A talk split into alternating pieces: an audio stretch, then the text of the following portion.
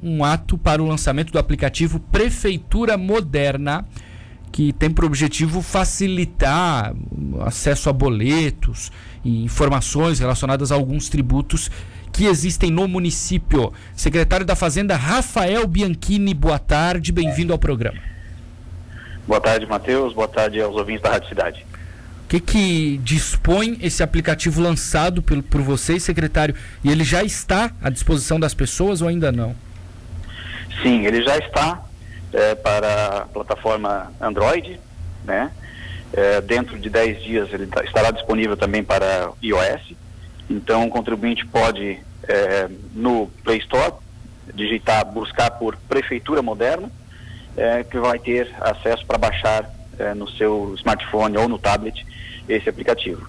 Ele é uma, mais uma ferramenta de, de, de comunicação é, né, e, de, e de acesso do contribuinte às suas informações tributárias perante o município. Nesse aplicativo ele tem, ele pode, vai poder fazer é, o acesso aos, aos boletos, né, aos títulos que representam os tributos devidos pelo contribuinte. IPTU, é, ISS, alvará, taxa de lixo, tudo estará disponível no aplicativo, onde o contribuinte vai poder é, optar por encaminhar o boleto para o seu e-mail, que estará previamente cadastrado quando da abertura do, da instalação do aplicativo, né? É, ou no, na, no mesmo aplicativo copiar o código de barras para poder utilizá-lo no pagamento do aplicativo do banco, por exemplo. Ah, tá. Eu baixei ele aqui, tem que fazer um cadastro, não é? Cadastra o e-mail, tudo. Isso é bem tranquilo, não é? Não é um procedimento complexo. De cadastrar, as pessoas podem confiar, né?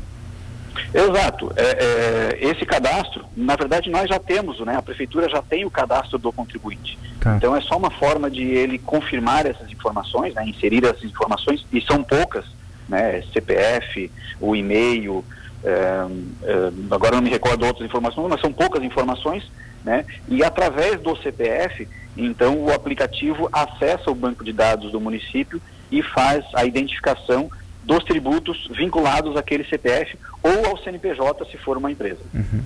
Por que, que vocês tiveram essa ideia, secretário? Qual foi o motivo que fez vocês ingressarem nesse aplicativo?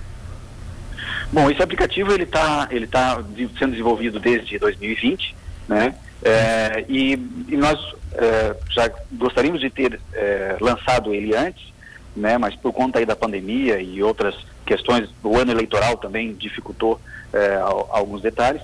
É, mas agora, ele, em 2021, ele vem bem a calhar, porque nós estamos mudando um pouco é, o procedimento de entrega dos boletos do IPTU. Né? Eu, eu, nós tivemos aí contigo no dia 7 de, de janeiro, já fazendo esse, fazendo essa informação, é, de que a partir de 2021 a Prefeitura de Tubarão não vai mais enviar os boletos do IPTU pelos Correios, certo? É, então, o, o, aplicativo vem como uma das, das opções é, para facilitar aí a vida do contribuinte, já que ele não vai receber o boleto pelo correio.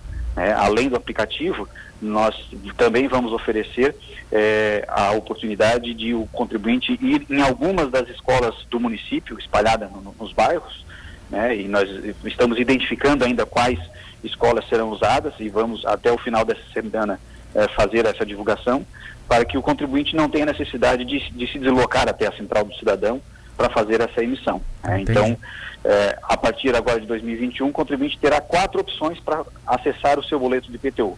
Né? Na Central do Cidadão, presencialmente, ou nas escolas municipais, também presencialmente, é, pela, pelo portal da, da, Prefeitura, no site da Prefeitura, ele também tem acesso é, aos boletos, ele tem o, link lá IPTU 2021 e agora também com o, o, o aplicativo é, através do seu smartphone. Tá.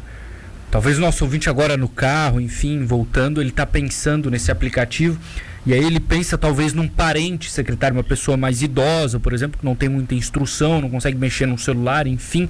É, ele pode fazer pela pessoa? Como é que funciona isso? Tem como ele se cadastrar com o e-mail dele, por exemplo, mais mexer no, nos dados da, do, do, de algum parente, de algum amigo, enfim? Sim, ele pode, através do aplicativo, consultar os boletos de um outro CPF. Tá. Né?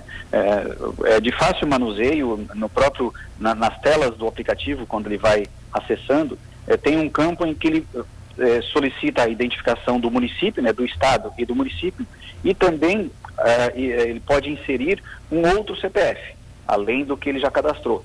E aí, através desse CPF, ou também da inscrição imobiliária de, de outro imóvel, né, de um parente ou de um amigo, ele também pode acessar a mesma funcionalidade que ele encontra no site da prefeitura. Né? Você pode, atra através do CPF de um amigo ou de um parente, acessar o boleto de IPTU da, do imóvel deste parente ou amigo. Entendi. Vale para o empresário também? Ele pode consultar a taxa, por exemplo, que, que empresários pagam para o CNPJ ou não, secretário, só para a pessoa física mesmo? Sim, ele pode fazer o cadastro no próprio nome da empresa, né, inserindo o CNPJ, ou no campo específico inserir o CNPJ apenas para consulta. E aí ele vai ter acesso a todos os tributos eh, que foram lançados naquele CNPJ, tanto o alvará como o ISS, né, eh, e outras taxas, se for o caso, né, com, eh, o próprio IPTU e taxa de lixo, se aquela se aquela empresa for proprietária de um imóvel, tudo vai poder ser acessado através do aplicativo. Tá. Para fechar, como é que vocês estão hoje de atendimento na Central do Cidadão e com esse aplicativo vocês imaginam que diminua a movimentação no local? Vocês têm essa projeção?